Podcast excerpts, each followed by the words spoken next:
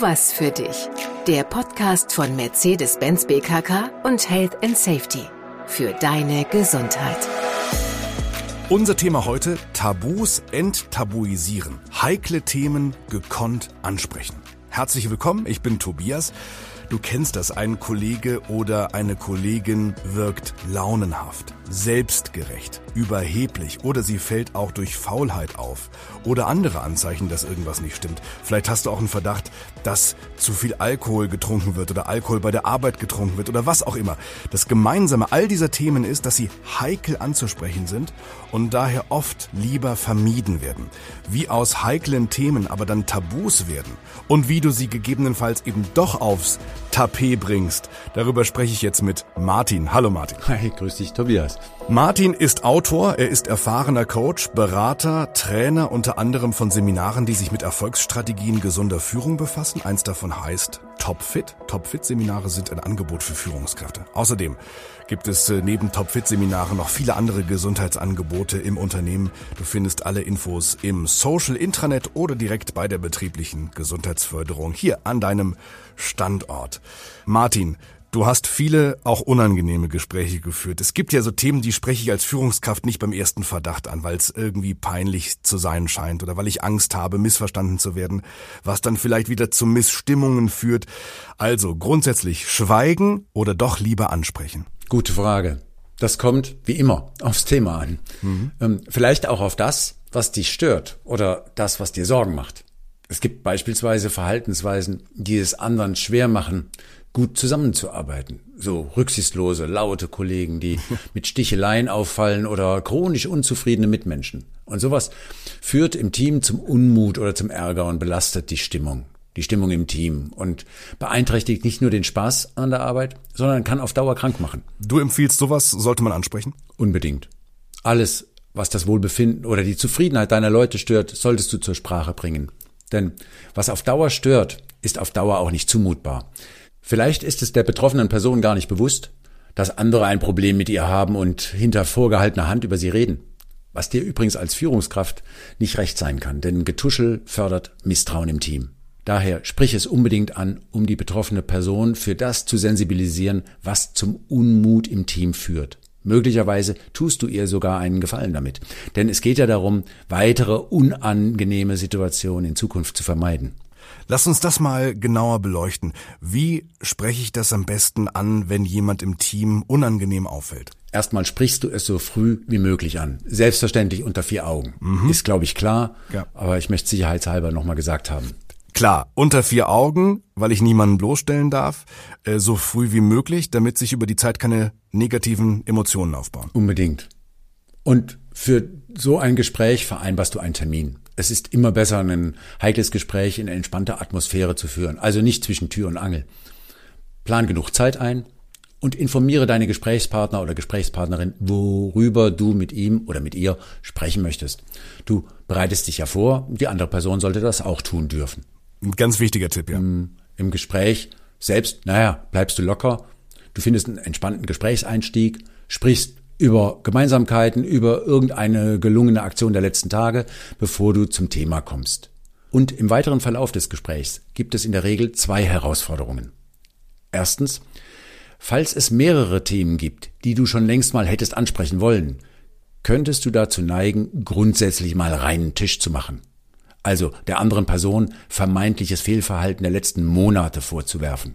Und das wäre nicht gut. Das würde die Stimmung eskalieren. Mhm. Die zweite Herausforderung besteht darin, wenn dein Gesprächspartner oder deine Gesprächspartnerin seiner oder ihrerseits weitere Themen anspricht.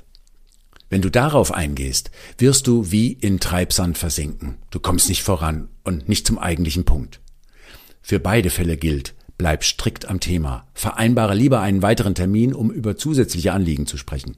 Okay, spannend. Das ist, das ist toll, ein toller Tipp, kann man gut mitnehmen. Zu viele Themen, da kann ich mich verzetteln. Gibt's noch andere Stolpersteine, die man da beachten muss, um das Gespräch so zu führen, dass es am Ende wirklich für beide Seiten ein Gewinn ist und sich auch so anfühlt? Für beide Seiten ein Gewinn. Das klingt gut. Ja, ja achte darauf, dass Recht haben oder Recht behalten kein gutes Gesprächsziel ist.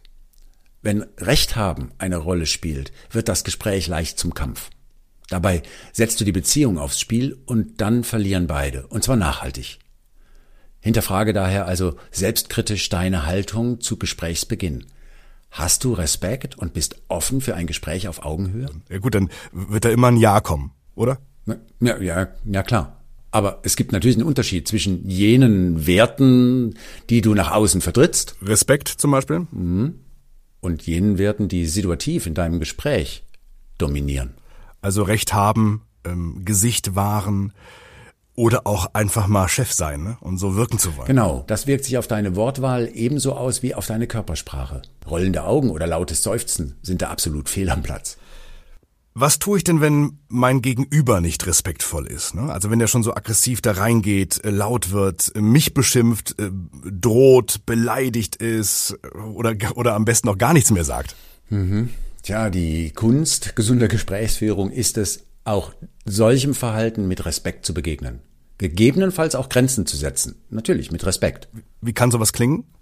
Indem du zum Beispiel so etwas sagst wie, wenn wir so miteinander sprechen, merke ich, dass ich deine Sichtweise noch nicht gut verstanden habe. okay. Ja? Okay. Das klingt natürlich sehr pädagogisch wertvoll. Ne? Ich habe dann einmal Angst, dass der andere, die andere ausrastet. Ja, du, du findest deine eigenen Worte dafür. Ja. Du könntest auch noch hinzufügen, was du möchtest, was dir wichtig ist. Also so etwas wie, ich möchte für uns beide in diesem Gespräch erreichen, dass wir uns gut zuhören, gut verstehen. Okay, das ist gut, ja.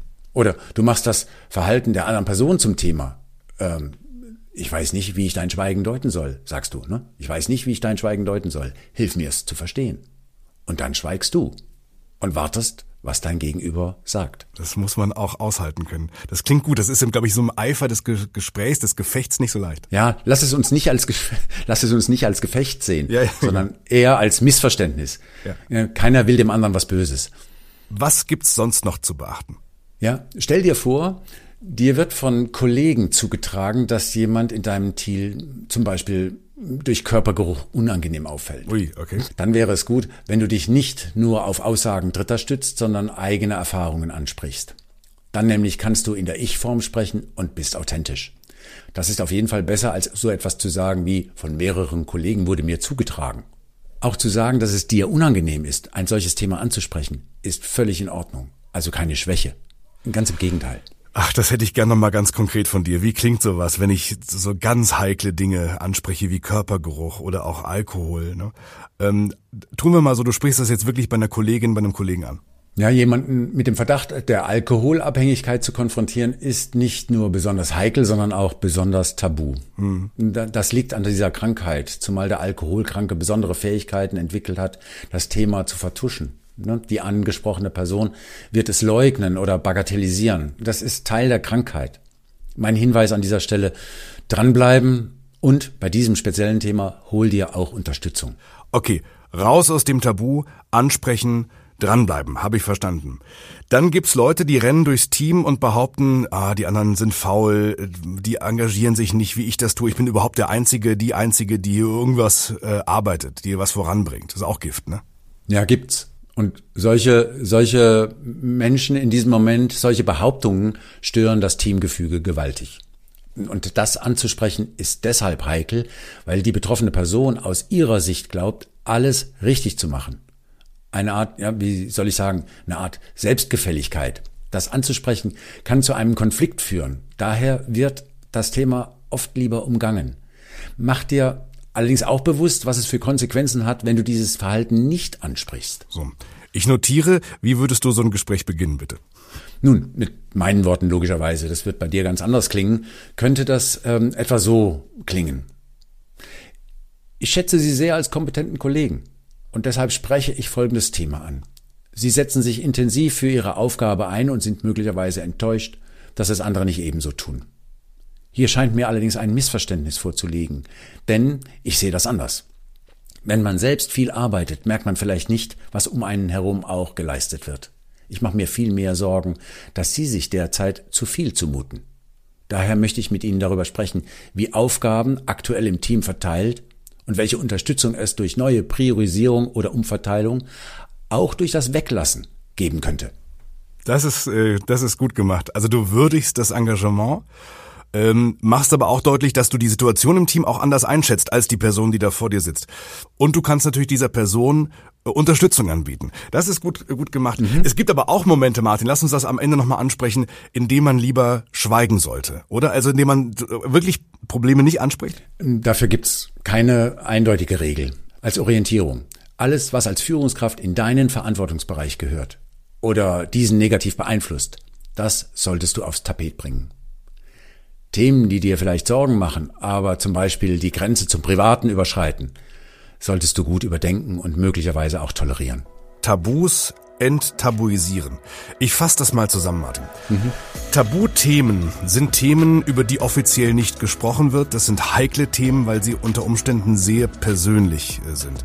Wenn ein Verhalten die Leistungsfähigkeit negativ beeinflusst, die Stimmung im Team, ist es deine Verantwortung, das auch zur Sprache zu bringen. Allein schon, um das Thema bewusst zu machen und rauszuholen aus dieser Tabuzone. Darf man nicht drüber reden. Ne? Genau. Also du sprichst es an, wertschätzend immer, indem du die Sache von der Person trennst respektierst die Sichtweise des anderen, würdigst auch die Motive, die guten Absichten deines äh, Gesprächspartners, deiner Gesprächspartnerin.